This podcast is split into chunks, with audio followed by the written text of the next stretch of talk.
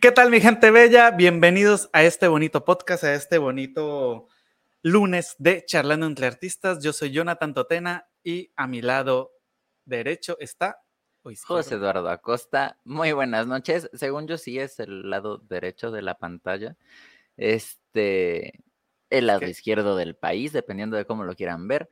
Este, muy buenas noches, qué gusto que nos acompañen en este episodio número 44 de Charlando entre Artistas. Ya estamos cada vez más cerca de llegar a nuestros primeros 50 episodios y también ya estamos muy cerquita de cumplir nuestro primer año. La verdad es que estamos muy emocionados, estamos muy contentos.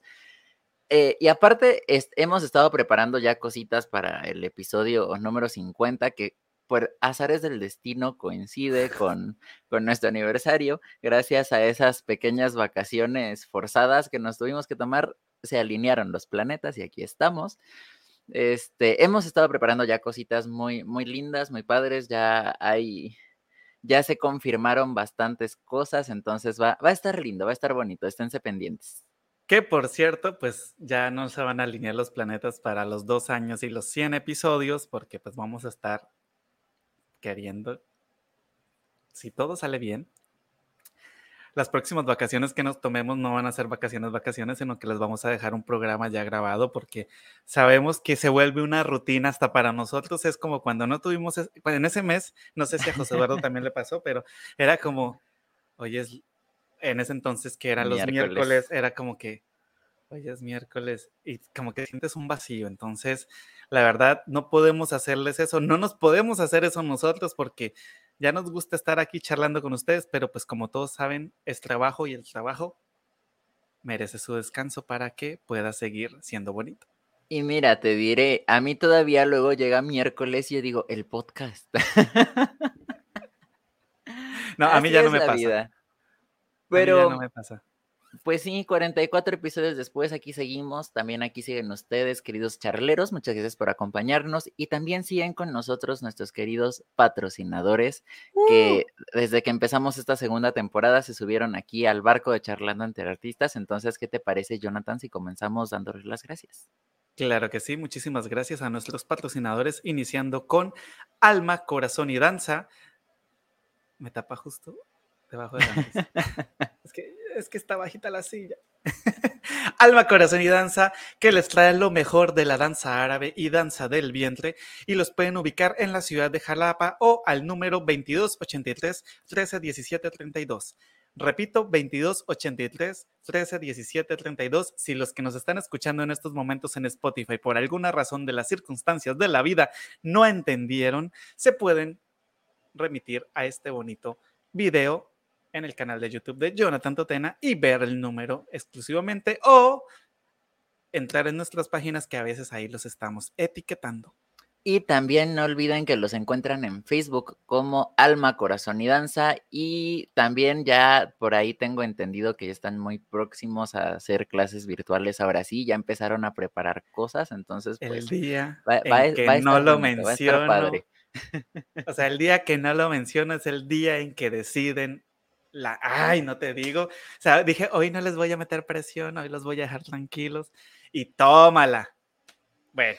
Así es la vida. Más adelante tendremos a la maestra Alma Molina para que nos cuente un poquito sobre estas clases virtuales y pues para que ustedes los que están interesados que de verdad sí funciona porque he visto cambios en varias personas, pues se decidan y por qué no lo intenten un mesecito, inténtenlo un mes, ya si no les gusta, pues no, no, no siguen, pero si les encanta van a poder tener una experiencia nueva y sobre todo poder disfrutar sus tardes de manera sana.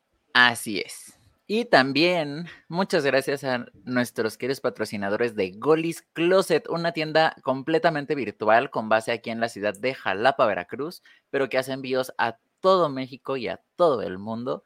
Este, como su nombre lo indica, es una tienda de ropa, pero que cuenta con dos tiendas hermanas que son Golis Food y Golis Care, cada una dedicada a la comida y al cuidado de la piel respectivamente, también virtuales, y que las pueden encontrar en Instagram como Golis Food, Golis Closet o Golis Care, al igual que en Facebook o en el 2283 5705 84, 2283 5705 84, para que ahí vayan, los busquen, hagan ahí una, una chequeadita de su catálogo. Hay cosas muy padres, hay cosas muy lindas, entonces yo sí les recomiendo. Y han estado teniendo mucha presencia también ya de forma física aquí en Jalapa en unos eh, eh, expos, bazares, no sé exactamente cómo referirme a ellos, que están haciendo aquí en la ciudad. Entonces está muy padre para que también ustedes vayan y puedan comprobar la calidad de los productos ahí en físico, que es una maravilla.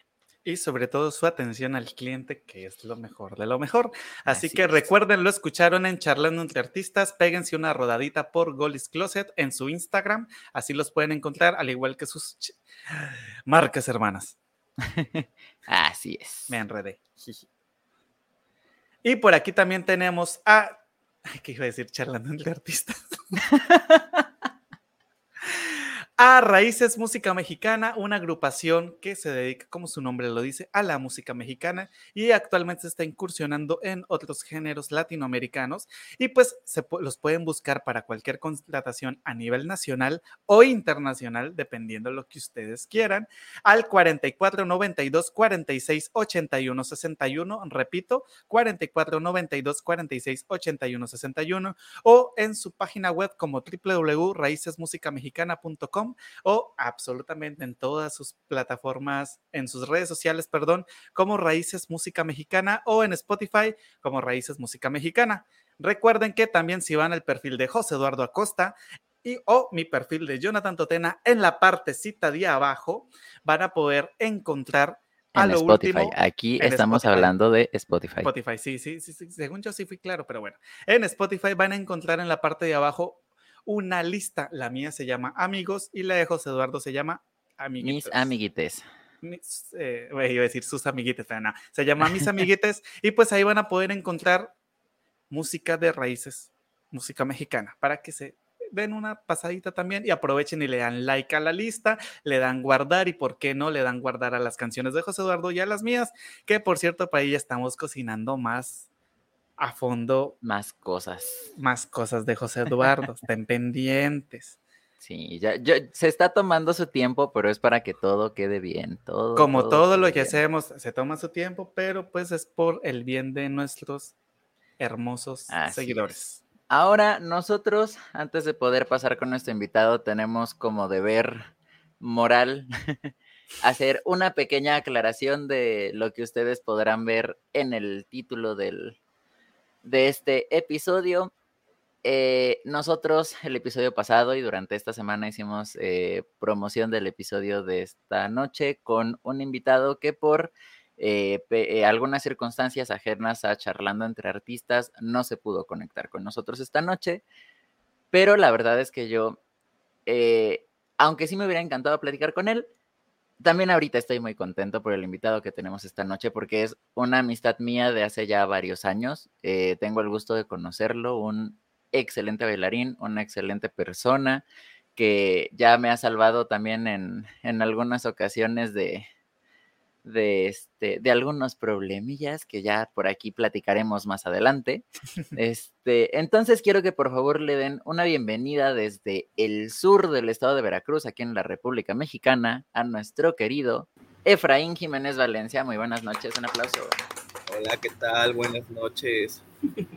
¿Cómo estás?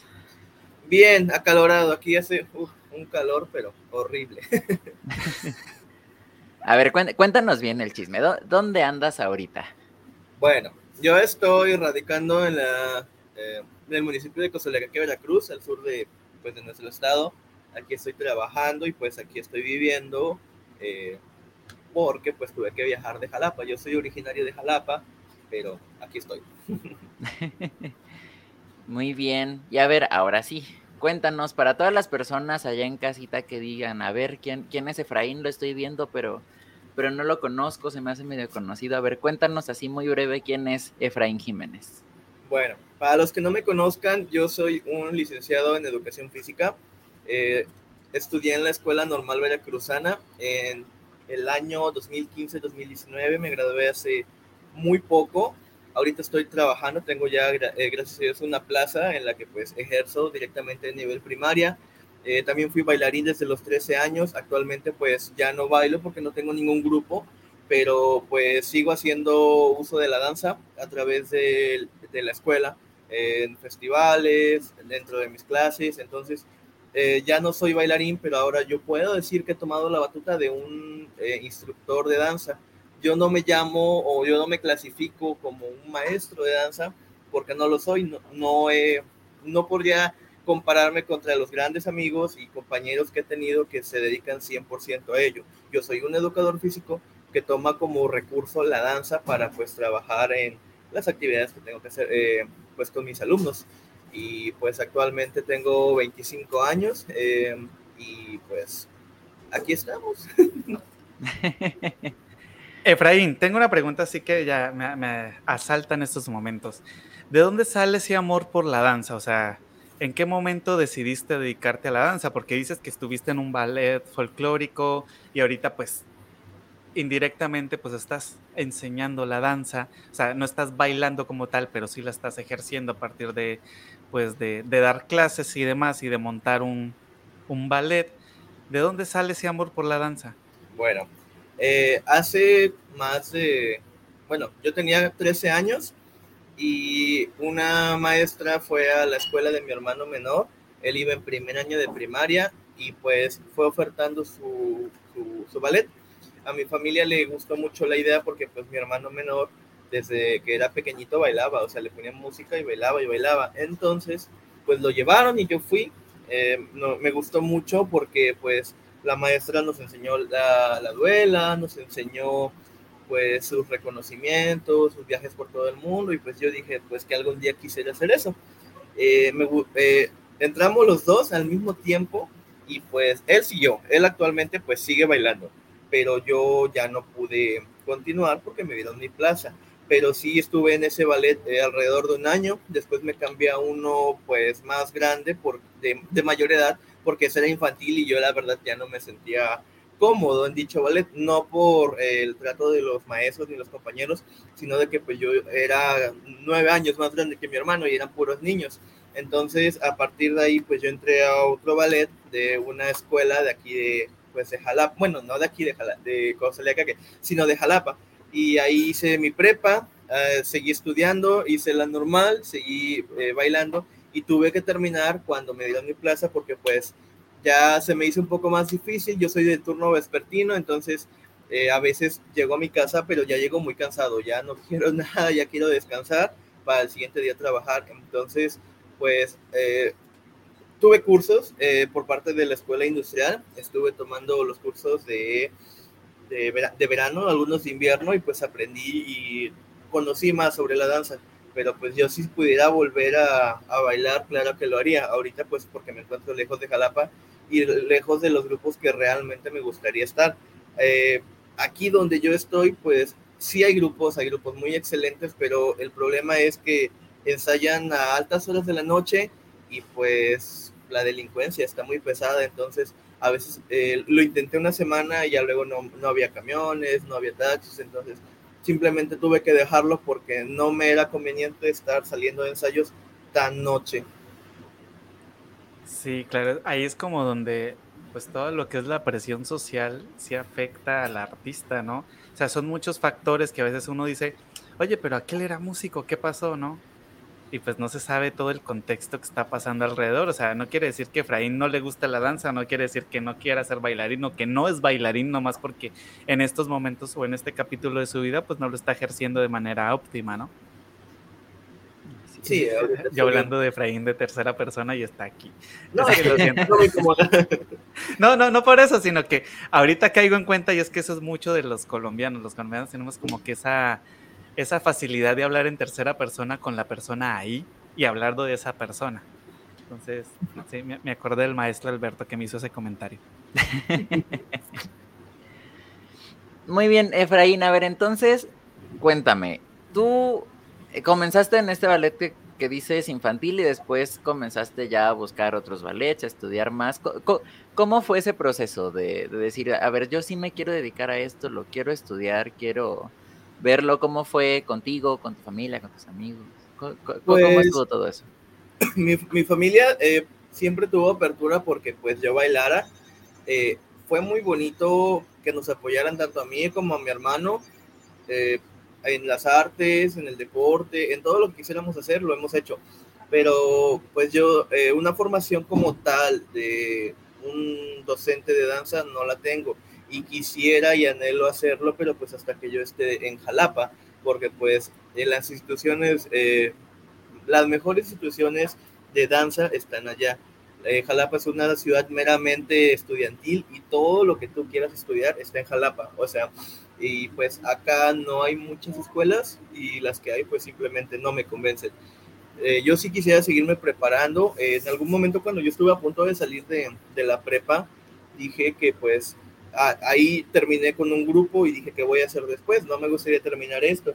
Busqué otros grupos y de ahí empecé a conocer eh, al, otra, otros ballets que ofrecían, digamos que, pues estos cursos de actualización, que son como el ballet folclórico de Veracruz por parte de la Escuela Industrial Concepción Quiroz Pérez, que pues verano a verano hacen un, un taller con el que tú puedes ir a aprender. Entonces, yo porque estoy lejos, sin duda, porque estoy lejos, pero si no, ahí estuviera cada, de lunes a viernes ensayando con ellos porque amo, amo mucho ese ballet. Y la danza. Ah. Y la danza, claro. Así es. Un gran ballet, de hecho, del maestro Ángel Ciro Silvestre García, si no estoy mal. Sí, un saludo al maestro Ciro, donde quiera que esté.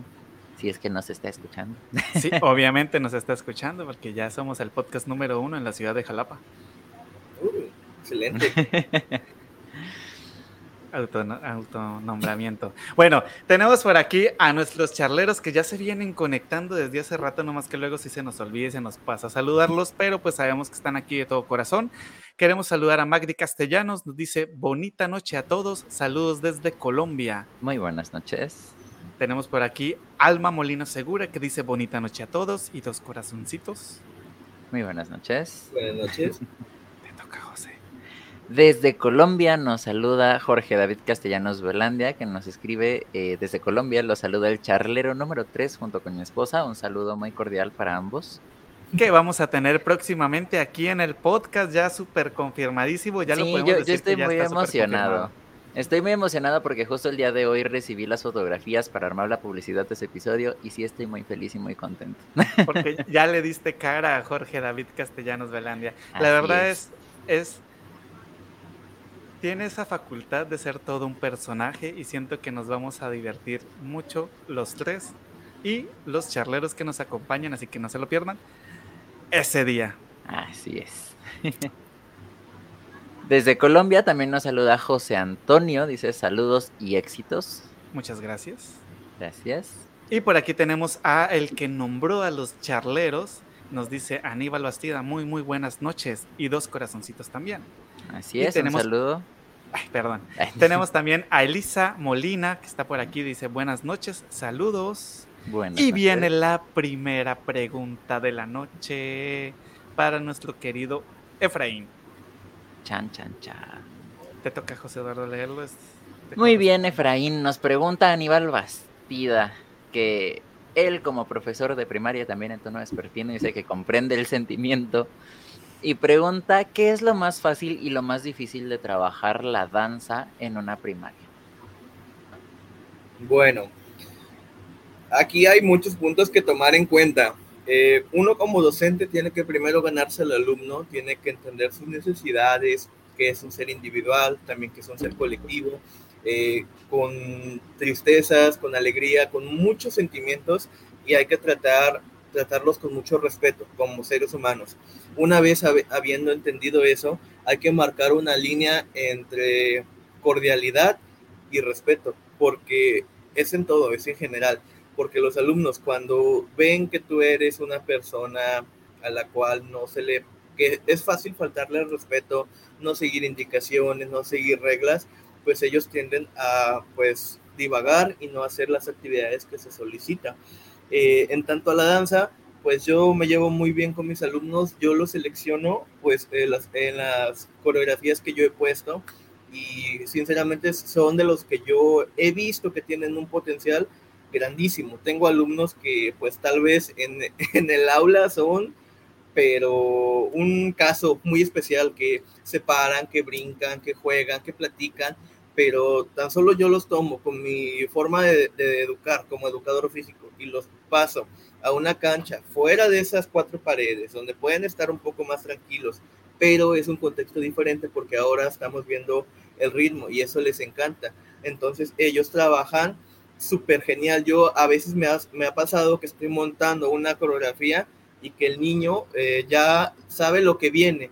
Estábamos haciendo flancos de cuatro tiempos por cada uno y el, el niño solito lo hizo. Yo dije, ¿y tú cómo sabes eso? me dijo, ah, pues es que eh, lo intuí y me sorprendió porque tengo varios que son niños que pueden hasta darse una marometa de lo bueno que son. En tanto al turno vespertino, pues solamente he tenido una experiencia en turno matutino en mi formación. Ya como docente es mi primer, digamos que, espacio dentro de, de la tarde. Mis alumnos son todos alumnos, pues, normales, llamémosle. No, no veo cuál sea la diferencia entre alumnos de la mañana y de la tarde. Hay cuestiones económicas que se, que se dicen, que se puede llegar a mencionar que los de la tarde son los que menos recursos tienen, que los de la mañana son los que más tienen, pero pues esos son eh, meramente del contexto, cosas que nosotros no tenemos nada que ver. Entonces, yo he trabajado muy bien con mis niños. Eh, me gustaría llegar a tener un ballet dentro de mi escuela, aunque sea chiquito, yo eh, sacarlos una o dos horas a ensayar, que practiquen, pero pues este, también el aspecto económico eh, a veces se limita. entonces, pues es muy bonito trabajar en la tarde porque pues ya el sol baja, ya no hace tanto calor. Pues en mi escuela tenemos un techo muy bonito, pero aún así se siente, o sea, es, es desgastante estar ensayando bajo una, un techo de, pues, de lámina, un domo, y pues ya en la tardecita, en las 5 o las 6, pues es más tranquilo, está súper fresco y ya los niños están más relajados. Y les sirve mucho por, en el aspecto de socialización porque eh, trabajan con más, con otras personas con las que no están acostumbradas, con niños de su grado, con niños de, de otro salón, de otro contexto, que no forzosa, que no existe un vínculo dentro de la escuela. Ellos saldrán al recreo y juegan el A, el B y el C. Entonces, al tenerlos en un taller de danza, ellos pueden convivir eh, con, con, más niños, ampliar su repertorio de, de conocimientos a través de, de, la danza. Entonces, yo considero que la danza es un, digamos, una estrategia fundamental para que los niños eh, conozcan su cuerpo y sepan qué hacer con él, pero además se relacionen con otras personas. Ok, fíjate que porque sí, sí, sí, sí vi a Jonathan así directo. Antes de, justamente en la despedida de soltero de Jonathan, yo recuerdo muy claramente que estábamos platicando con un, este, con un amigo, eh, nuestro querido Aaron Arellano, también un saludo, que él también es, este, justamente, si no estoy mal, educador físico, Jonathan. Es de educación física, sí, es docente de educación física. Bueno, y platicábamos esta cuestión de que en los niños sí es como muy importante así como desarrollar muchas cosas, ¿no? Cuando todavía son niños para que pues puedan tener acá este desenvolvimiento óptimo en su propio entorno, crecimiento. Y hablábamos esta cuestión, por ejemplo, de que yo estaba en la música, Jonathan también, mi hermana eh, que tuvo también mucho desarrollo deportivo porque pues le gustaba y que eso ayuda mucho en cuestión de, del crecimiento intelectual, el crecimiento social, shalala, shalala tú como, como, ¿qué es? ¿Licenciado en educación física? ¿Sí? sí ¿Así? Ah, ok. Como, como licenciado en educación física, ¿tú cómo ves esta onda que tú también pues te dedicas? Ah, mira, aquí está, aquí está Aaron Arellano, justamente. Un saludo, buenas noches. Eh, dice, Vygotsky lo decía, aprendizaje por el medio social.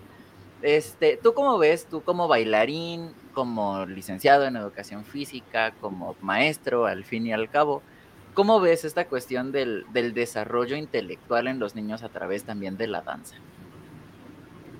Pues tiene mucho que ver, ya que el trabajar cierta de cierto modo, el aspecto motriz influye a que el, zonas del cerebro trabajen de forma diferente a, a, cómo están acostumbrados. El alumno camina, el alumno se agacha, el alumno brinca, pero cuando tú le pones una secuencia de pasos, de movimientos, de trasladarse, de tener un objeto en la mano, es cuando él tiene que hacer un esfuerzo y cambiar lo que ya tiene preestablecido. Entonces, eh, yo considero que el, trabajar con la danza favorece a la retención y a la atención, porque por ejemplo, eh, yo tuve un maestro que nos decía una frase muy bonita que era, eh, callo, observo, escucho, analizo y ejecuto. Entonces, un niño que está hablando, pues no puede escuchar, un niño que escucha, pues está eh, atendiendo lo que le están diciendo. Entonces, lo, eso se, se, traduce en cualquier aspecto de la vida. Tenemos que, pues, favorecer y, y ayudar a que los niños se desenvuelvan, pero pues, digamos que poniéndole retos o situaciones en las que no esté acostumbradas para que él pueda entender que lo que sabe no es todo. O sea, que hay más allá de lo que, de lo que ha vivido, que tenga nuevas experiencias. Ok, qué interesante. Fíjate que eso que acabas de mencionar, el de callo, observo, escucho, medito y actúo, e, eran reglas que yo tenía en mi salón de clases cuando era docente. Yo, yo fui docente de música, eh, entonces yo solía decirles a los niños, bueno, aquí hay, aquí hay estas reglas, ¿no? El que las incumpla, pues no puede continuar en el taller. Y otra cosa que comentabas hace poco, ¿no? Eh, sobre que es fácil como que en los talleres el estudiante se la tome como un juego, ¿no? Tanto en el, ya sea en el taller de educación música o en el, taller de educación física, perdón, en el taller de danza, en el taller de música, es como fácil que, que lo tengan, no, no, no era dictador, Aaron. Eh, bueno, sí, un poco. Muy conductista. Me, me, me, cortaste el... Ay, Dios mío. La inspiración. La inspiración, sí. Es muy fácil que te tomen como a la, a, la, a, esto que en Colombia llamamos recocha, que en México ahorita no me acuerdo cómo se llamaría. Como José Eduardo, ayúdame. Así como Necesito la clase. La clase para jugar, pues. ¿Sí? O sea, la clase como que voy solo a El jugar. barco. Ajá, el barco, sí. Bueno, la clase barco, ¿no? O el maestro barco. La hora libre. Eso, la hora libre, sí. Básicamente, pues, o sea, también aunque tú quieras, por ejemplo, llevar una calificación y demás, seamos honestos, esto es un secreto a voces. Por lo general, si a la directora le cae bien el niño y el niño resulta que reprobó en danza porque nunca asistió a la danza o nunca se aprendió los pasos y no hacía así, no pégale al resto, el niño va a pasar. ¿Sí Ay, no? ahorita más. Ujú. Sí, entonces, o sea, aunque tú le pongas una calificación real, donde le pongas un 6 al niño, el niño va a sacar 10 porque le cae bien a la directora, porque tu materia curricularmente no tiene el mismo peso que de pronto tienen las otras, ¿no? Porque son materias pues para despejarse y cambiar un poco el ambiente y demás. Lamentablemente eso el niño lo sabe. Entonces es muy fácil que el niño se tome las materias que son primordiales como la educación física o la danza, que son especiales para la parte de la, de la inteligencia espacial, de la, de la parte motriz gruesa, motriz fina, Fine. Sí, gracias. Sí, se, se me fue la onda. Eh, se puedan desarrollar correctamente y por eso es que vamos a ver adultos a los 40 años que no pueden aplaudir bien. Y sí los hay, sí, porque no tuvieron ese correcto desarrollo en su niñez. Perdón, ya. Dejo el cierro paréntesis sobre mi fase educativa. Tenía que decirlo, ya lo dije, ya. me- Y ahorita que comentas esto de los adultos a los 40 años que no pueden aplaudir bien, hay justamente dos comentarios en este momento en el chat que quiero mencionar para que, si se puede, que lo respondan los dos, que se han dedicado ¿por mucho más a la cuestión de la docencia que yo aquí. Este, Jorge David Castellanos Velandia primero nos dice que está trabajando en una teoría teatral que dice que toda persona en cualquier edad es un actor en potencia. Y nos pregunta si esto también se puede aplicar a la danza. Y Jonathan, también en tu caso, si nos puedes contestar en la música. No sé si ¿Quién quieres. primero? ¿Quién primero? Tú hablaste primero, vas, Efraín. Bueno, voy primero. Yo creo que sí. Yo creo que sí se puede eh, dedicarse a las artes en cualquier momento de la vida. No hay una regla que diga tú no puedes bailar, tú no puedes hacer esto. Tal vez las limitaciones físicas cambien. Si una persona quiere pintar y ya es de una edad avanzada, pues va a tener complicaciones para pintar por, pues, por agarrar el, el pincel, pero pues lo puede hacer. Si un niño quiere bailar desde los 10 años, lo puede hacer. Si un joven de 25 quiere aprender a tocar una guitarra, pues le va a costar, porque yo entiendo que la educación musical son años, años. está el estigma. Tú, tú ahorita me vas a, hablar más sobre ello. Que, cuando, que si el niño no empezó desde los cinco años a tocar un instrumento, ya no sirve para, para nada, que no lo va a lograr. Pero yo creo que sí, yo creo que sí, se hace el intento y se puede lograr. Yo, yo considero que sí. A la onda. Qué estigma tan fuerte. Perdón que me ría. Sí, pero sí. lo he oído, lo he oído. Dicen, no, ya no lo intentes, no lo vas a lograr. Y yo así como, ay, no, qué feos son. Por, dejen que, que el niño aprenda, dejen que el joven aprenda. O sea, igual para la danza, es lo mismo. Todo el mundo puede. Ay, Dios mío, esto estuvo muy bueno. Eh, ya terminaste de responder, perdón, es que te interrumpí con mi risa a la mitad de tu discurso. No, pero, no, pero es más tu, tema. Sí, claro. Eh, bueno, hay, eh, había un compositor, ahorita no recuerdo, un maestro de la música que decía que el músico es 99% esfuerzo, 1% talento. ¿Sí? Obviamente la constancia siempre va siempre va a superar el talento. Si tú eres constante, en algún momento, pues lo vas a lograr, ¿no? Claro está, hay ciertas limitaciones, como lo comentaba Efraín. Obviamente hay personas que se les da más fácil que a otras, pero no quiere decir que no se pueda llegar a un, a un punto aceptable, ¿no? Y digamos aceptable no para la sociedad, no para el mundo como tal, sino aceptable para la persona. Porque si, por ejemplo, yo soy una persona que dice, no, pues yo quiero ser el mejor, el mejor, el, pero el mejor en qué? O sea, tú puedes ser el mejor bailarín para bailar, no sé, son jarocho, pero no quieres decir que porque seas el mejor bailarín de son jarocho vas a poder bailar, ser el mejor bailarín de son huasteco. Son especialidades completamente diferentes. Ahora, eres el mejor bailarín en son jarocho a partir de qué parámetros, porque pues también es una danza un poco libre, ¿no?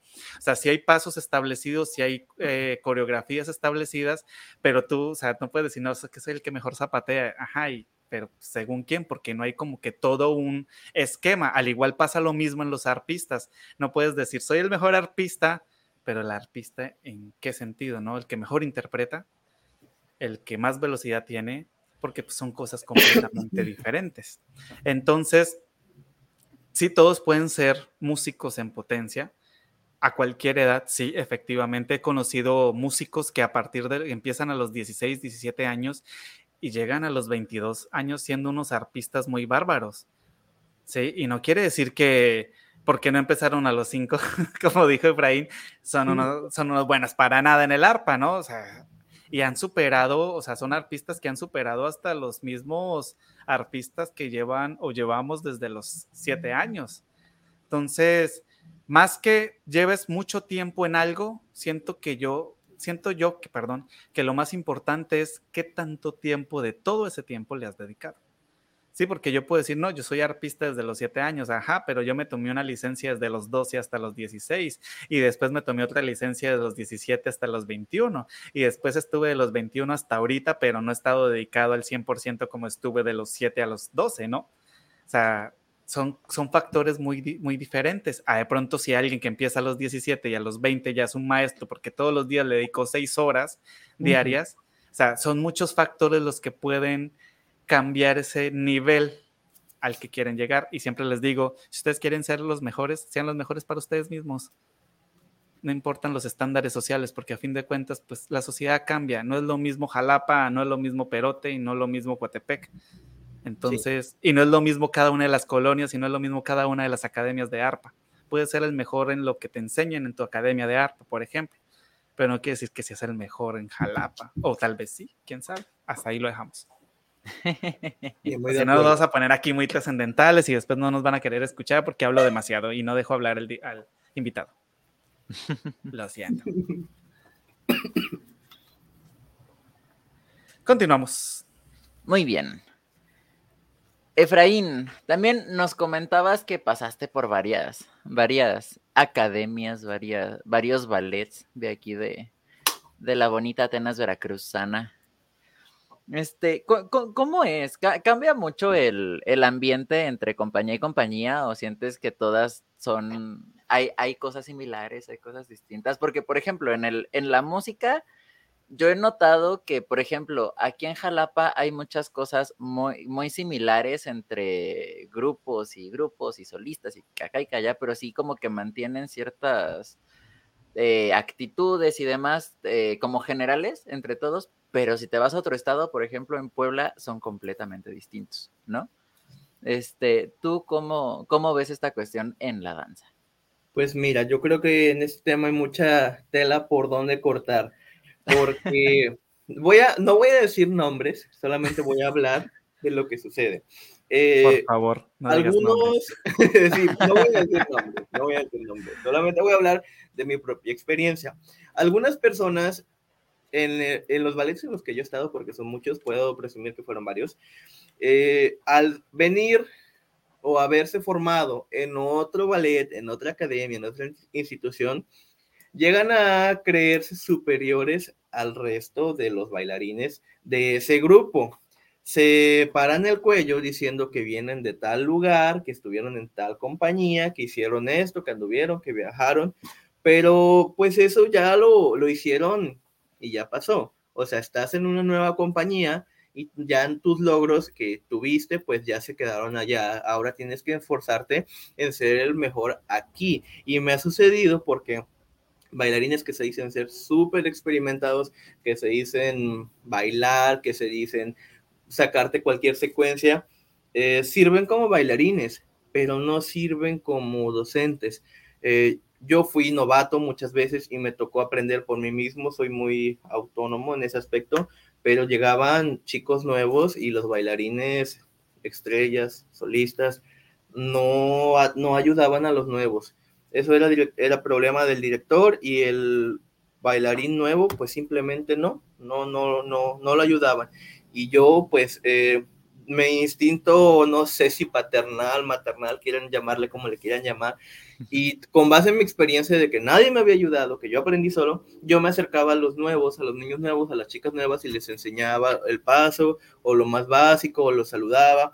Y pues ya es como algunos eh, iban como que cambiando su actitud, ya no estaban con esa tensión de, de no me sale, soy nuevo, no, no, me lo aprendo. Entonces, eso sí es como una regla que he notado, eh, no hasta, hasta hace poco, que sí existe un poco de discriminación entre ballets, que unos creen que, otros es, que uno es mejor, que otro es peor y por de parte de donde vienen. Entonces, pues yo creo que es importante fomentar el respeto entre bailarines porque a mí me tocaron que me hicieran hasta llorar gente que era muy fea cuando inicié y pues me trataron, me trataban horribilísimo en un ballet donde pues yo era nuevo. Ahí, sí, ahí les va la anécdota. Una anécdota un poco fea, fea, fea que, que, no, que es, que pues ya, ya lo estoy diciendo ya, ya lo voy a contar. Este, ya, ya, ya, está bien.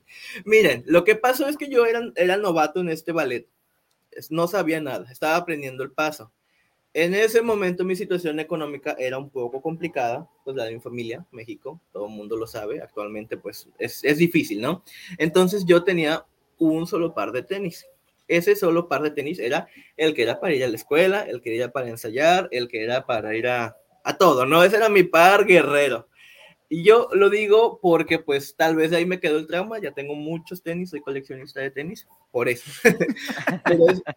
tengo ya muchos, ¿eh? pero no me voy a desviar del tema. Entonces, esos tenis yo los cuidaba y había un paso que tenías que tú girar en tu eje con una pierna extendida y creo que pues solo por ese paso ya sabrán de qué ballet estoy hablando. Pero la persona que estaba encargada de este ballet me dijo, dijo una grosería muy fea en, delante de todos, nos eh, gritó y me dijo, ¿qué son tan pendejos? Este, háganlo bien y sacó... se puede decir ahí lo editan, ahí lo editan. Ya no se puede, ya no se puede. Perdón, pero es que fue la palabra que me dijo. Y sí, sí, sí, no te preocupes. Es una cita. ahí le ponen un pip. Sí me dolió y sí me lastimó porque yo era de los nuevos que estaba intentando sacar la coreografía, que estaba intentando hacer todo bien y que me costaba y que la persona que estaba instruyendo en ese momento me hablara de esa forma, me dolió mucho que yo ya no quise volver me, me, dolió tanto porque pues dije, o sea, yo estoy viniendo aquí por amor al arte, por amor a, la, a, esto que pues a, a, eso venimos, ¿no? Y que me trataran de una forma tan grosera me marcó. Entonces, pues yo creo que desde ahí se me quedó de que yo a todos mis alumnos con respeto y de mi niño, mi amor, así les hablo con una ternura tan bonita. En rara ocasión yo les, les hablo de una forma mm, fuerte. Sí les llamo la atención, pero yo soy muy tranquilo y eso influyó mucho en mi, formación como docente. Yo a mis alumnos los, los tengo como mis pollitos, o sea, los cuido y no me gusta que ni entre ellos se maltraten. Entonces, esa sí es una experiencia muy fea y que tal vez deberíamos eliminar el ego entre bailarines, instructores y profesores, porque sí me lastimó y pues lo recuerdo y todavía es, es algo que pues ya pasó, es, ya lo superé, pero sí es, un, es importante que a que los docentes en cualquier rama aprendan a, a tratar a sus alumnos con las diferentes personalidades, capacidades y actitudes que tienen, porque ningún alumno es igual en nada. Tal vez uno es mejor en algo, otro es mejor en algo, el que es malo en algo es bueno en otra cosa. O sea, sí influye mucho eh, cómo tú te presentas ante un grupo, cómo tú en lo que sea, en danza, en música, en, en oratoria, en lo que quieran, el docente tiene que atender a sus alumnos como sean y sacar el, producto, ya sea una coreografía, sea un recital, sea lo que sea. Pero esa sí es una, es pues algo que he notado que en la mayoría de los ballets que he estado eh, hay mucho ego, hay mucha discriminación y hay mucho, pues así, una mala vibra. Actualmente, no sé si fue un momento cuando yo estuve bailando en que todos los ballets eran lo mismo, pero ahorita no sé, tal vez los tiempos ya hayan cambiado, ahorita ya haya algo pues más tranquilo, más ameno, pero pues sí, sí, actualmente a mí pues ya no me van a decir este una mala palabra porque pues la verdad ya no soy el bailarín novato, o sea, ya tengo experiencia, pero pues sí fue difícil esa, esa parte. Sobre todo que son seres en formación. Sí, independientemente, pues, si tú, o sea, hay hasta una imagen que rondó por Facebook mucho tiempo de un niño gritándole al perro y es porque al niño le grita a la mamá y es porque a la mamá le grita al papá y es porque al papá le gritó su papá y así sucesivamente. Son como 10 líneas de, insultos que obviamente afectan pues a todos, ¿no? Entonces, si tú pues, educas a tus estudiantes de esa manera, no esperes que tus estudiantes no eduquen así o se comporten de, la, de igual con sus compañeros, ¿no? Y, sí es muy importante. Sí, hay que aprender a romper el, ciclo vicioso del maltrato. Del mal, y sobre todo, sí que, fíjate que sí, en la danza sí he tenido, yo fui bailarín un tiempo, eh, la verdad, bendito sea Dios que ninguno de mis maestros se intentó pasar de lanza conmigo. Sí veía, o sea, bueno, en las agrupaciones musicales sí veía que mis maestros sí se pasaban de lanza con otros. Yo siempre por lo general fui como muy tranquilo, pero en los de danza jamás me tocó algún maestro que gritara feo o que insultara de manera ofensiva o le dijera algo insultante a algún compañero. O sea, la verdad siempre fue muy tranquilo en eso y pues Dagoberto, que fue uno de mis maestros de danza que ya pasó aquí por el podcast, o sea, la verdad, sí, obviamente, luego sí se usan palabras disonantes, ¿no? O sea, ciertas groserías, pero, pero no con el fin de insultar, sino con el fin de caer, hacer caer en cuenta que estás haciendo algo mal, ¿no? O sea, no como pues en tu caso que dijeron directamente la palabra que no vamos a repetir porque YouTube nos banea. Pero pues o sea, es que sí, es muy difícil esto de la educación. Sí, perdón, disculpe, no, no sabía lo de la palabra, pero... no, no te preocupes. me, surgió, me surgió. No te preocupes. De, hecho, fue, explicativa la palabra, no, fue... Sí, el corazón. fue lo que me dijeron, o sea. Fue, fue, fue, una cita. Ajá, fue una cita. para que la información llegara bien. No te preocupes, e-, eres hasta ahora de los que ha utilizado palabras disonantes en el programa, ha sido la más gentil. Ay, no, no. Bueno, pero sí, o sea, y yo, si se me echan encima, si me quieren eh, decir o cancelar o cualquier cosa, no estoy diciendo nombres, pero tal vez la gente ya va a ubicar quién fue. Pero pues ya, ya fue, o sea, ya lo perdono. Hay una frase que me gusta mucho, que vino en un programa, no eso sería, pero dice la persona que te lastima la perdonas y la sacas de tu vida. O sea, ya, pues, no te voy a llevar en el corazón ahí por toda mi vida. O sea, simplemente, pues ya tomé lo malo de lo bueno, lo bueno de lo malo, y pues, ¿sabes qué? Adiós, ¿sabes? Ya tuve un aprendizaje de lo que me hiciste, y eso me hizo buen docente, tu, tu instructor grosero feo. Pero aquí me están corrigiendo por interno nuestra productora y dice que es altisonante, perdón por haberlo dicho mal. No sé por qué José Eduardo no me corrigió, si siempre es el que me corrige todas mis malas palabras, pero pues ahí lo... Es, es que luego, luego se me va así, la cara del monte, yo me quedo pensando si eso no es y ya no digo nada.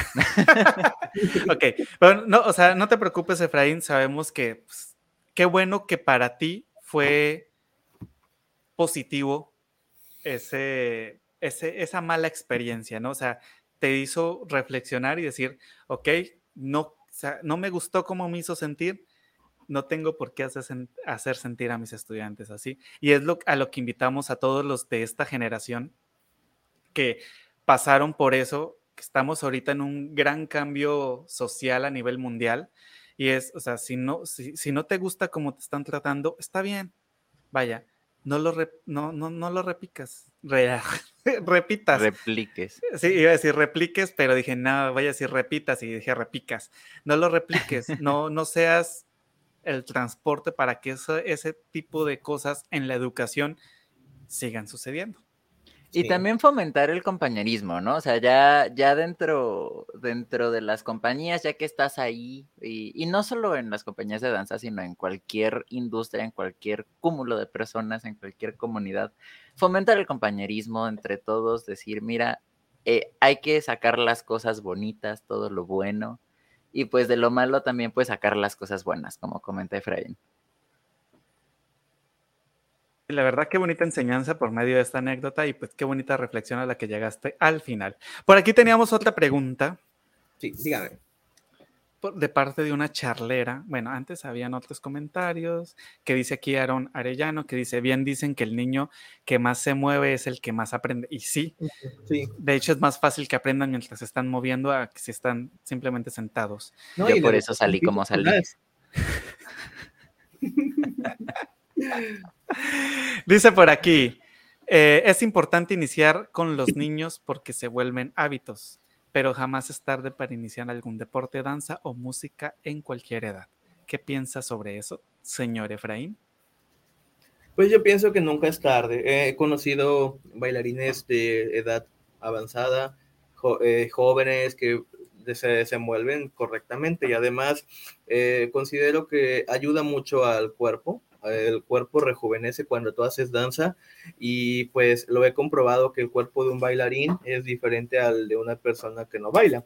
Eh, tienes otro tipo de elasticidad, otro tipo de actividades y eso puede fomentar algún, eh, digamos que servir como terapia, tanto como pues del alma, del corazón, como del cuerpo. Tal vez la persona que ha perdido movilidad, otra vez empezar a mover este, el, el cuerpo, tener, sentir la música, pueda tener un tipo de, digamos que diagnóstico diferente, tratando algo como pues tipo fisioterapia, ayuda mucho. Entonces, considero que nunca, no es malo que la gente mayor, ah, eh, pues hablando de la gente mayor, eh, interactúe con la danza, porque pues siempre pueden tener un, un desenvolvimiento escénico excelente. Yo, lo, yo conozco bailarines excelentes de edad mayor, eh, jóvenes también los conozco y niños que pues tú los ves y bailan mejor que, que yo, o sea, niños chiquititos, niños que, que no, no alcanzan ni el metro, ni el metro de edad, de estatura, perdón.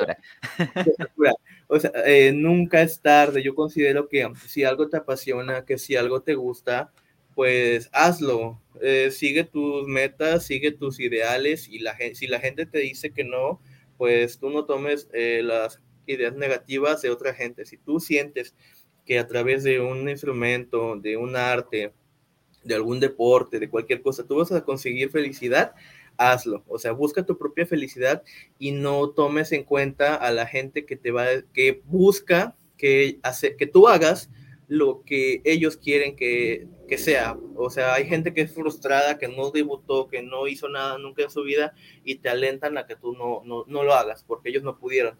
Pero no, tú tienes que seguir lo que tú quieres hacer y seguir tu corazón. Sea lo que tú quieras que hacer, inténtalo y pues puedes lograrlo. Así es, como debe ser. Fíjate que cuando yo entré a la universidad, antes de entrar a la universidad, fui a un curso de preparación para el examen de ingreso y en el grupo que estábamos había una señora de casi 60 años que también se estaba preparando para el examen porque quería estudiar, si no estoy mal, quería estudiar derecho este, aquí en la Universidad Veracruzana, que desconozco la verdad si, si quedó o no, yo creo que sí, porque la verdad es que era una señora muy inteligente.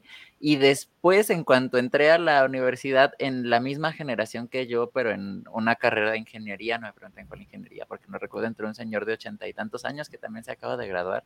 Y, y siento que estas son historias bonitas e importantes de mencionar, sobre todo en estos momentos, porque no es solamente que el deporte, que la danza, que la música, que la pintura, que el arte, sino en cualquier cosa, cualquier sueño que, que nosotros como personas tengamos, nunca es tarde para, para empezar, ¿no? O sea, luego hay gente que dice, ay, es que yo quería estudiar contabilidad y nunca estudié contabilidad. Pues nunca es tarde, se puede hacer. Eh, no, no, no pierdan esa fe, ese, esa, esa chispa de, de intentar hacer lo que quieren hacer, porque la verdad es que es lindo, es lindo intentarlo y, van a ver que sí se puede. De la muestra un botón, eh, apoyando la idea de José Eduardo, yo he tenido dos estudiantes, mujeres, ellas mayores de 40 años, no voy a decir sus edades porque pues no me corresponde a mí hacerlo, pero pues vamos a decir de mayor de 40 para que no le atinen, ¿no?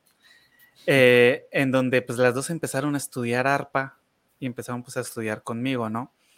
Y sí se vio un avance, se vio un progreso y justo yo siento yo que lo más bonito de hacer algo se nos acaba de ir Efraín.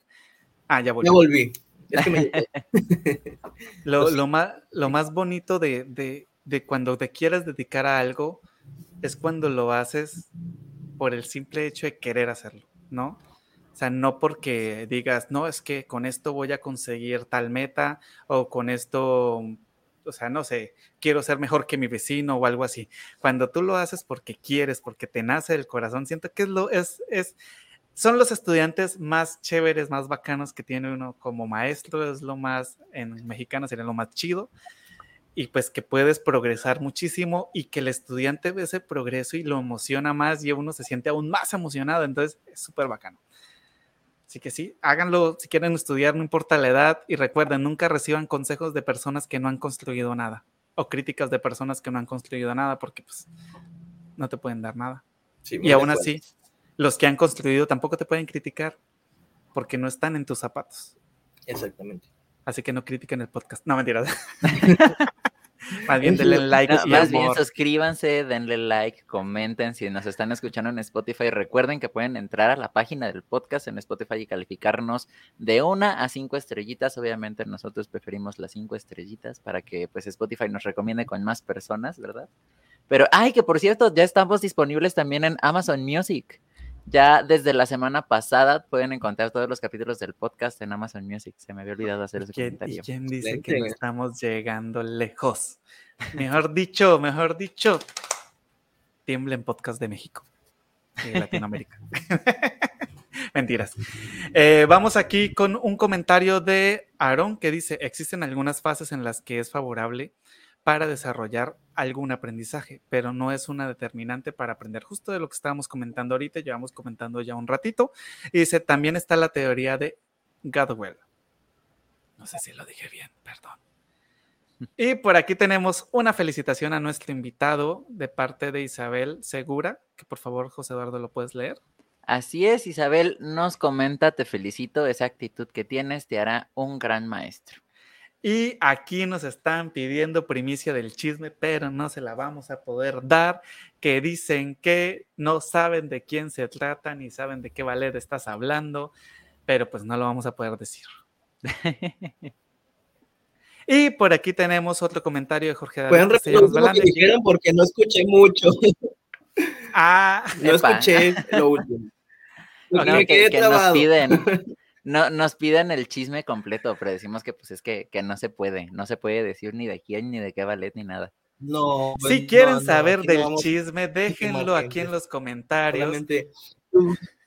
Que igual no se les va a decir, pero ustedes déjenlo aquí en los comentarios. No, no, déjenlo en los comentarios. ¿Y por qué no podemos invitar a Efraín a un Tras Bambalinas? Volvemos con el programa de Tras Bambalinas y que se trate meramente de chismes. ¿Por qué no? Si el público lo pide, Efraín, vamos a tener que darlo. Ventaneando folclórico. Oye, pero te van a conocer millones de personas. Y creo que otra vez se nos fue. Y sí. Que bueno, como ustedes saben, este es un, programa que se realiza en la virtualidad y que es este. ¿Cómo se llama? Ah, sí, lo escucho. No lo veo, pero lo escucho. Sí, ya, ya, ya, ya se mueve. Hola. que, oye, hablando de esto de, llegar a, a, millones de personas y demás, últimamente Efraín acá como como bailarín ha estado llegando a, las masas. Yo me acabo de enterar porque Efraín me lo acaba de, comentar.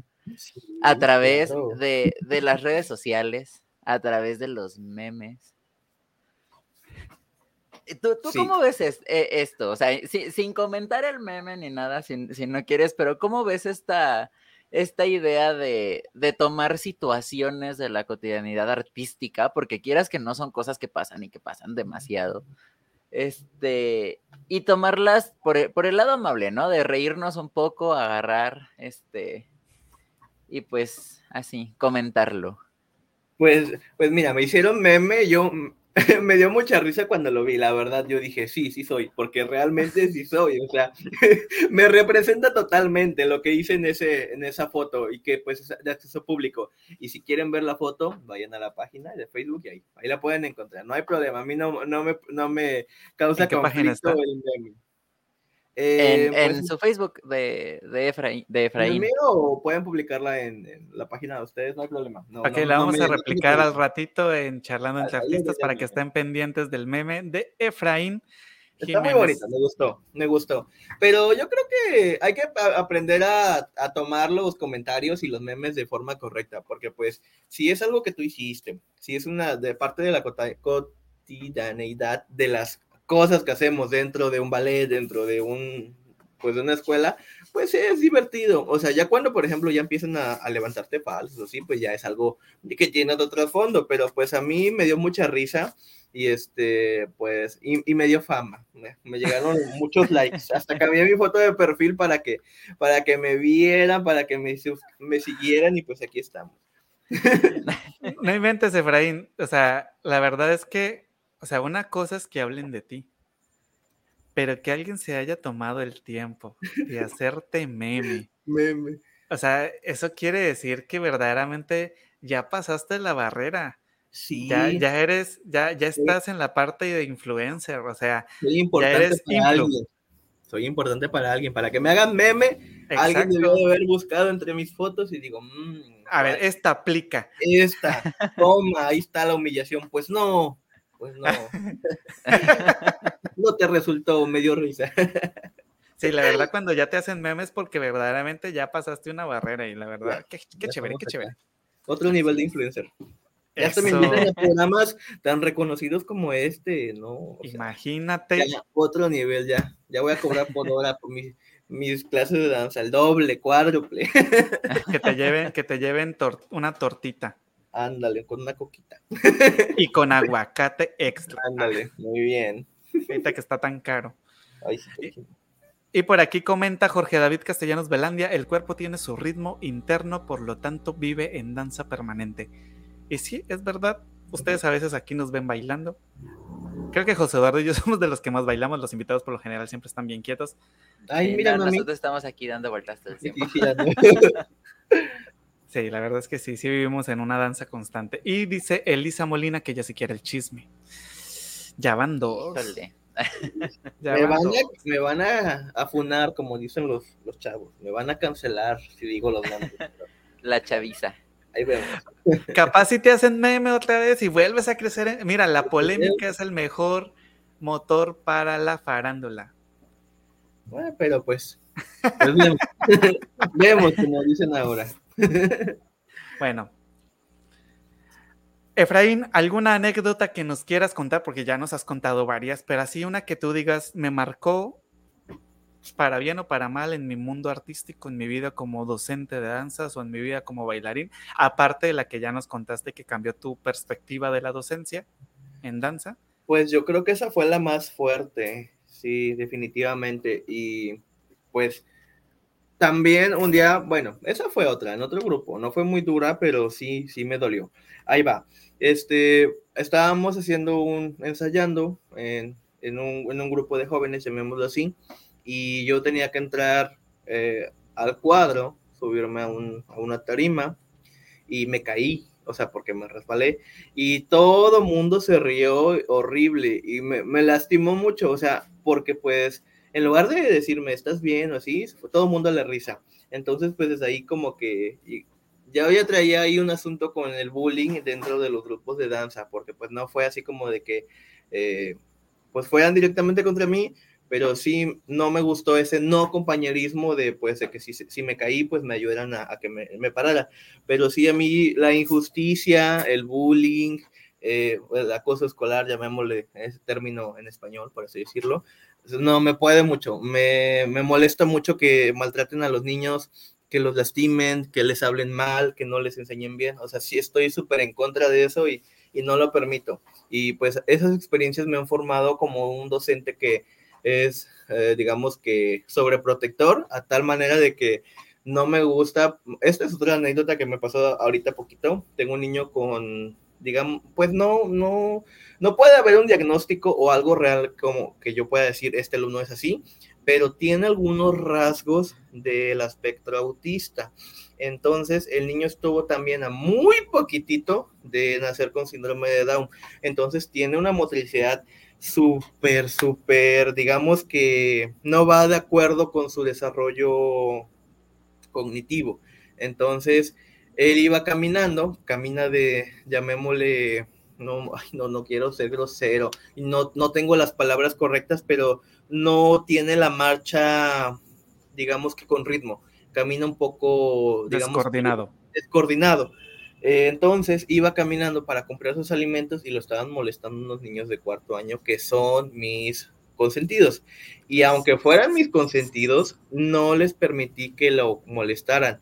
Nada más le hacían bu, pero el niño tenía un terror y un miedo porque es de primer año, está chiquitito. Y yo le dije, dejen de estarlo molestando. Y le dije, desaparezcan de aquí. Y ya fui, él siguió caminando y fui con su grupo de compañeros y le dije que si algo, alguien los molestaba, tenían que reportarlo con su maestra, conmigo, y yo los iba a ayudar. Y pues eso les dio mucha confianza, pero, ah, pero yo no permití, o sea, ni porque fueran los alumnos estrella de, de mi clase o de cualquier otra cosa, permití el acoso dentro de la escuela y no me gusta, o sea, eso es, lo traigo arrastrando desde, uh, porque pues no me gustó que me lo hicieran y yo estoy rompiendo ese, digamos que, ese ciclo de, del maltratar al otro que está en una situación que no es la mía. O sea, yo no puedo creerme superior a alguien más por sus características físicas, económicas, todo. O sea, para mí no, eso no cabe dentro de mi clase. Como debe ser. Fíjate que ahorita que... no deben existir. ahorita que lo estás comentando, me, trae así como que muchos flashbacks de, de, mis clases. Y es que sí, o sea, ahorita que Aaron dice que yo era como que eh, dictador, pero pues es que mis estudiantes sabían que en mi clase no se permitían muchas cosas. Sí, entre esas pues también el estar molestando a los compañeros, porque yo desde pequeño he tenido un problema con la pronunciación de algunas palabras, ¿sí?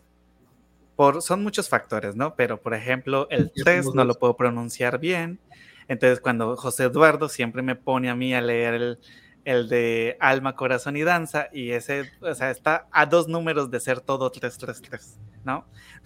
Entonces, eh, ala, a mí también eso, eso como que sí, de pequeño, pues sí me afectaba, ¿no? Porque pues no era solo, no era solo en la escuela donde te hacen, donde te molestan, o sea, también te molestan en la casa, también te molestan tu familia, tus familiares, tus primos, tus primas, o sea, es, es bastante fastidioso, por no decir de otra manera,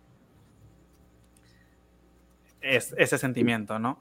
Entonces, yo nunca lo permití, o sea, y, tuve estudiantes que pues también tenían, tuve un estudiante con síndrome de Down y, mis estudiantes como que sabían y por ejemplo, los que estaban en el taller de música procuraban mucho ayudar a este, a este estudiante que pues le costaba muchísimo trabajo hacer muchísimas cosas, ¿no? Y ahí los veías tú en el recreo, eran los que pues, andaban cuidando al, al, chico nuevo, porque aparte era el nuevo, entonces ellos no habían tenido como que esta experiencia de tratar pues con, con una persona con capacidades diferentes. Entonces, ver a mis estudiantes que, que es decir, no mentes qué bonito que lo estén ayudando, que quieran estar con él, que quieran jugar con él, porque luego lo que hacen es simplemente pues rechazarlo y ya no, no querer hacer nada con él. Pero lo incluían y todo esto y decías, ok, mal que bien, algo de lo que uno está queriendo hacer con ellos está funcionando, ¿no? Entonces, sí es muy importante los docentes que nos están viendo y escuchando en estos momentos, cuidado, porque recuerden que las personitas que tienen ustedes al frente, ya sean personitas de dos años hasta los 95, son personas en aprendizaje y si están contigo es porque quieren aprender algo. Entonces, enséñalos primero a ser mejores personas y ya después les enseñas lo que les tienes que enseñar.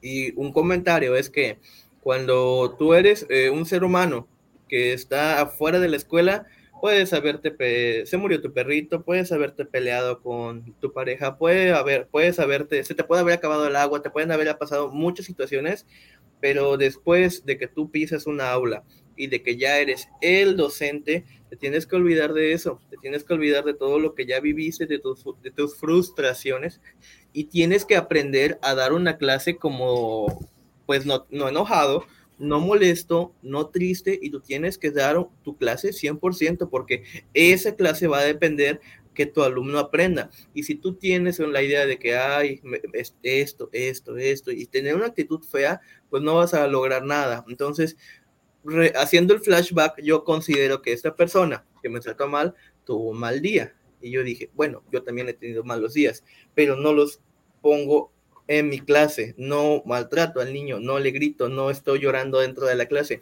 O sea, yo paso el portón de la escuela y ya soy otro, ya simplemente pues me dedico a jugar, a cantar canciones, a jugar, o sea, ya no llevo mi vida personal a que influya dentro del aula. Mis sentimientos y mis emociones no me dominan dentro del aula.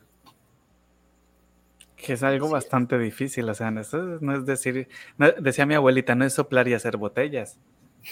Sí tiene todo un contexto. Y por aquí tenemos un comentario referente. Este, este programa ha estado muy interesante. o sea, es no al abuso en la escuela. Dice, no siempre el abuso se manifiesta como algo ofensivo. A veces el forzar a un estudiante que aún no se siente preparado a presentar algo frente a otras personas o peor aún, frente a maestros del tema es abrumador y traumático. Y fíjate que esto lo ve uno más y me voy a ganar el odio y odio jarocho, que es el peor. Pero lo voy a decir. Esto se ve aún más. Gracias por poner las opiniones emitidas en esta. por favor, lean lo que está pasando en, en estos momentos en pantalla para que no me juzguen. Pero esto pasa más que todo en las familias artísticas, vamos a llamarlo de esta manera, donde si tú, papá, mamá, abuelo, abuela, tienes algún arte en tu vida, y voy a mirar a la cámara para que lo sientas más personal, tienes algo así, algo artístico en tu vida y tus nietos, tus hijos, tus sobrinos, lo que sea, lo están aprendiendo, no lo obligues en una reunión familiar donde de pronto hayan más personas que conocen del tema o simplemente una reunión familiar y, el, y este sujeto, sujeta, personaje, no quiere transmitir o hacer lo que tú le estás enseñando, no lo obligues. Es lo peor que puedes hacer, obligarlo, porque lo único que vas a generar es que esa persona odie el arte que está haciendo y posiblemente decida abandonarlo, porque ya no lo está haciendo por gusto, y es lo que comentábamos antes, cuando lo haces por gusto es mejor, pero para cuando lo haces por obligación, para llegar a algo, a veces te frustras bien feo y no quieres, así que no lo hagan. Y puse mi cara así la vuelvo a hacer para que tengan en cuenta que no está bien.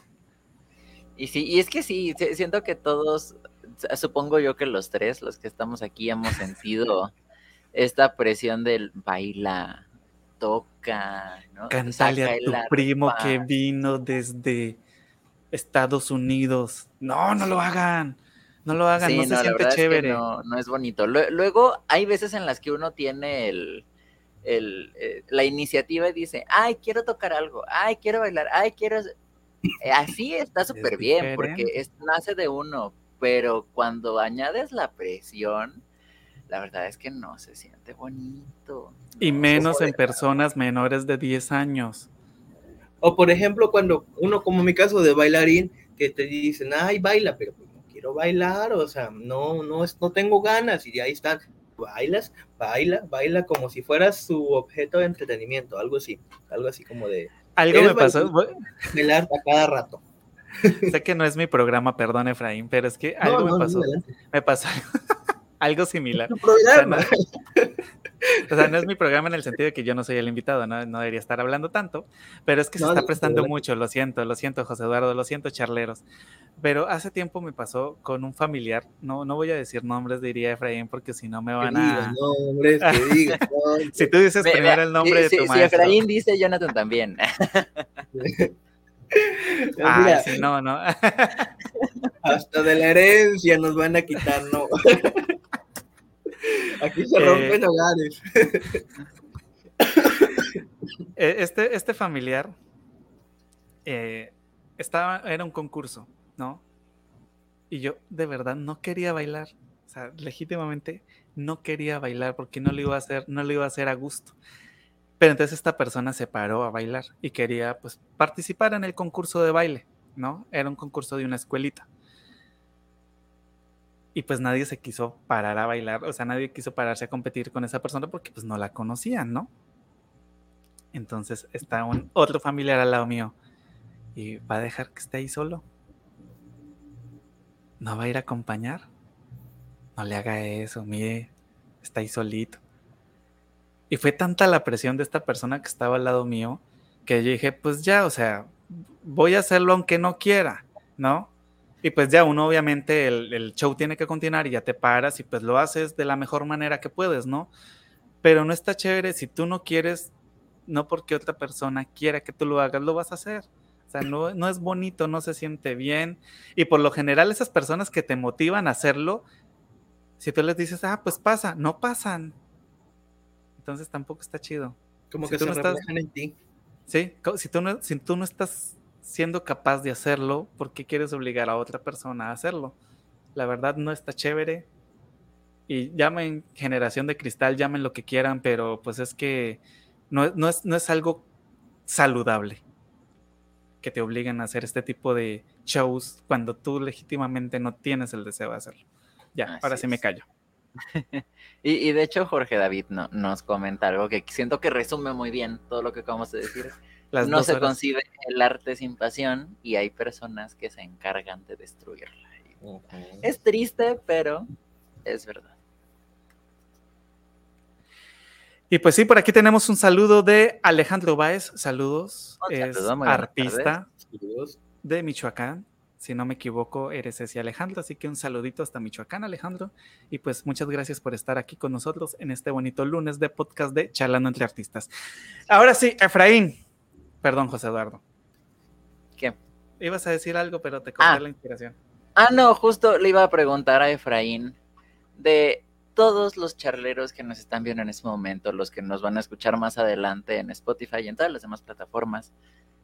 Su, de todos los que están ahí que digan, yo quiero ser, bailarín, yo quiero entrar en la danza y ya me acaban de meter mucho miedo.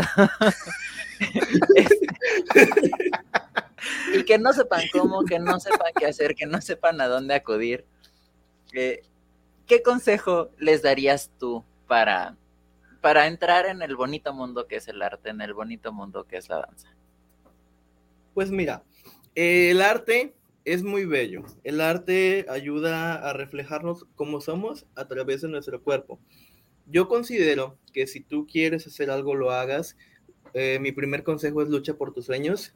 El segundo consejo es no tomes en cuenta opiniones negativas o de gente que no ha hecho nada en su vida, gente que simplemente quiere verte mal.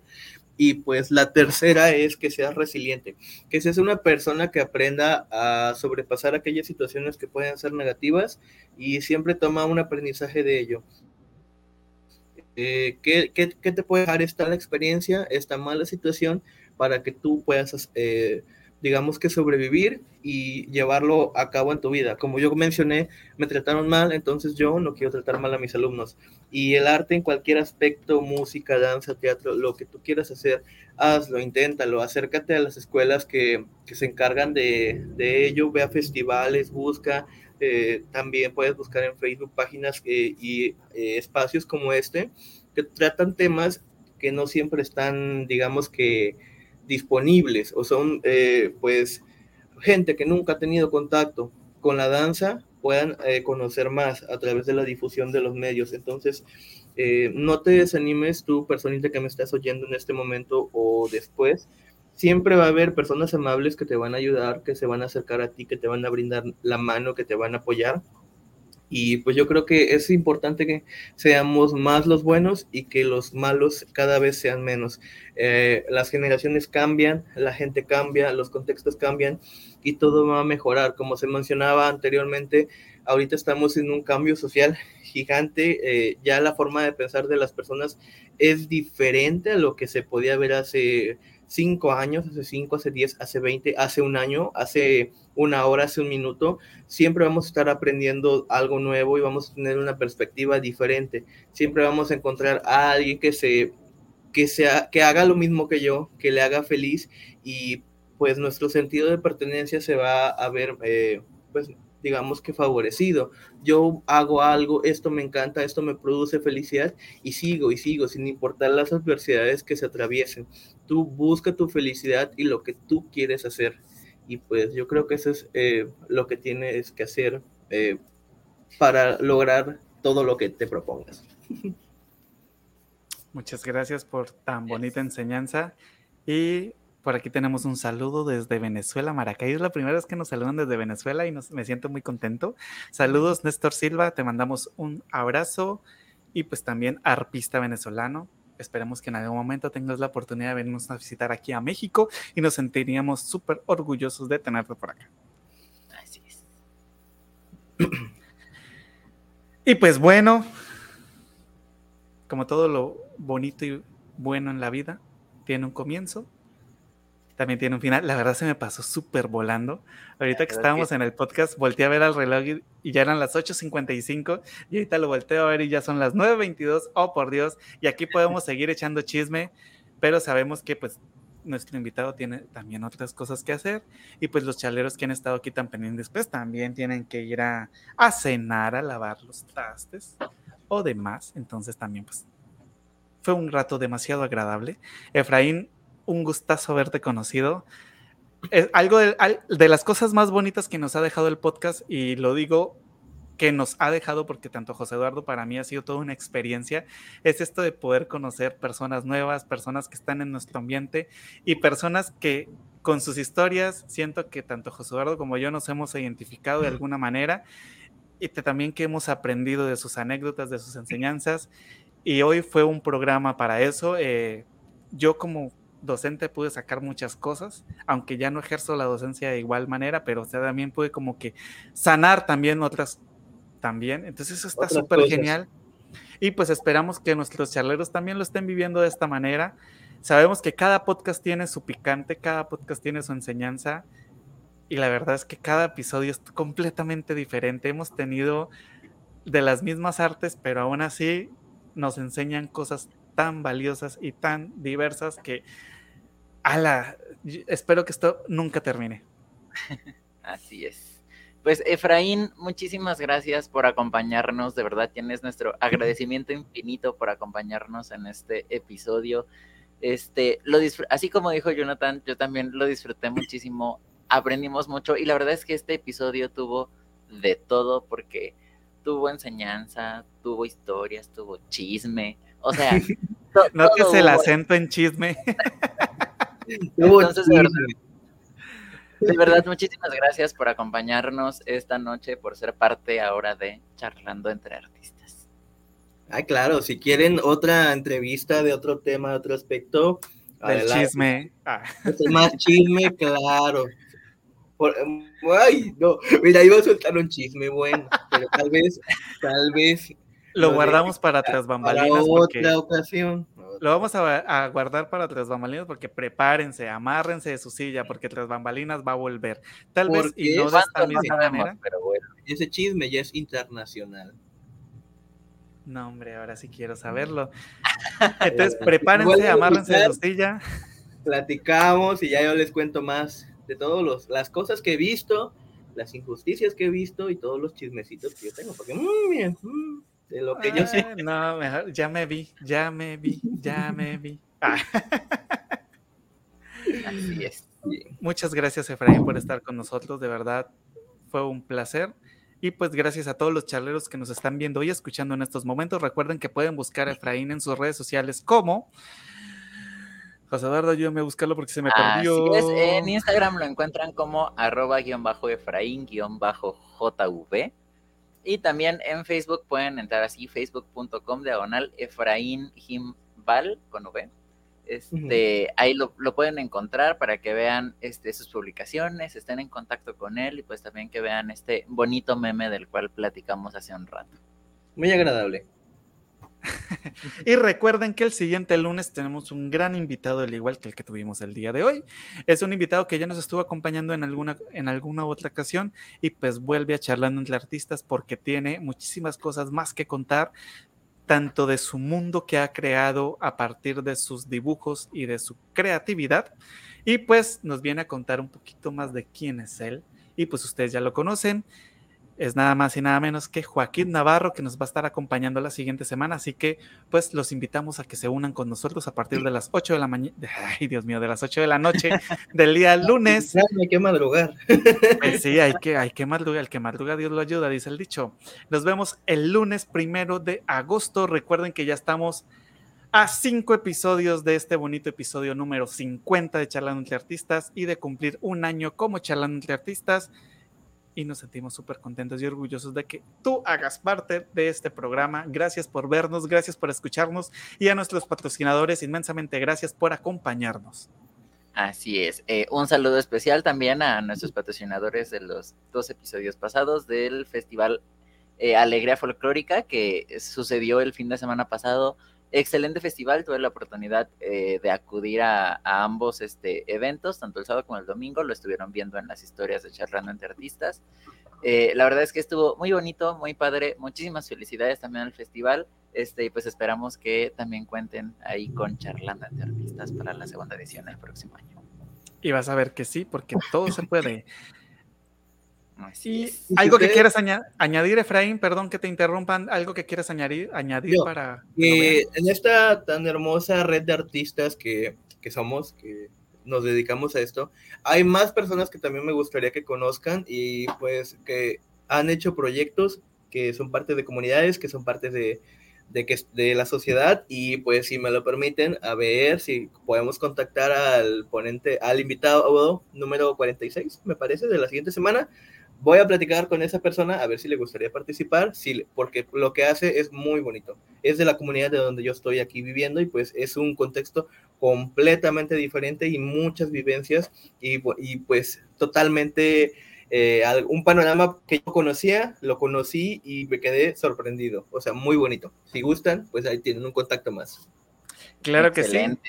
Recuerden que los que nos están viendo, si les gusta el mundo del arte, porque ya lo vivimos, ya tenemos la oportunidad de que uno de nuestros charleros que ha estado tan pendiente en los programas va a salir en el programa porque sabemos que es artista y le encanta esto y le apasiona tanto como a José Eduardo o a mí, o tal vez más, lo, lo van a descubrir muy pronto. Pues no pierdes nada, mándanos un mensajito, así hemos tenido la oportunidad de tener grandes invitados que se han contactado con nosotros, porque tanto José Eduardo como yo tenemos un sinfín de conocidos que hemos invitado al programa y aún así se nos siguen saliendo de nuestra memoria, porque pues quieran o no, uno es humano y se le olvidan las cosas, otro tanto. Entonces, si quieres participar en Charlando entre Artistas, Charlando entre Artistas es justo para esto, para compartir vivencias, compartir anécdotas, compartir experiencias, enseñar un poquito y sobre todo reírnos, porque es lo que más hacemos aquí en Charlando entre Artistas. Así es. Y ya me callo. Pues bueno, amiguites, charleros, muchas gracias por habernos acompañado en este episodio número 44. Qué emoción, esperamos verlos aquí en el episodio 45 y en todos los que vienen. Yo soy José Eduardo Acosta Eh, estuvimos aquí esta noche también con Jonathan Totena y nuestro querido Efraín Jiménez y nosotros nos vemos la próxima semana. Así es, muchísimo, pero estaba, es que estaba checando si era el 44, porque según yo era el 45. Pero sí, efectivamente es el número 44. Y recuerden, mis queriditos charleros, esto fue Charlando entre Artistas. Nos vemos la siguiente semana. Adiós. Adiós.